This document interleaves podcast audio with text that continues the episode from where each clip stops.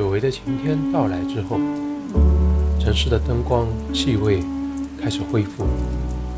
似乎2021年也延迟到了现在才正式开始。最近一直想要说点什么，却又始终没有头绪。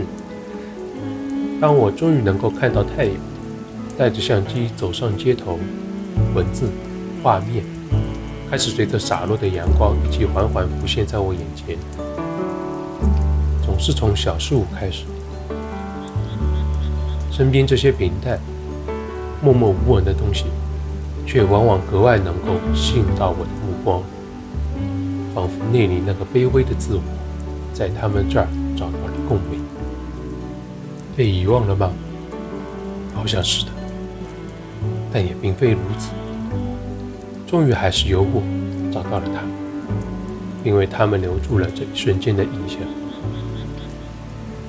存在并不是孤独的，存在永远是因为有所关联而称其为存在。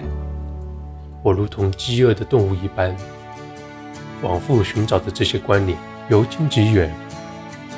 这对孪生兄弟使得整个世界丰富起来，立体的不仅仅是画面，心中的种种情绪也由此生发。活着。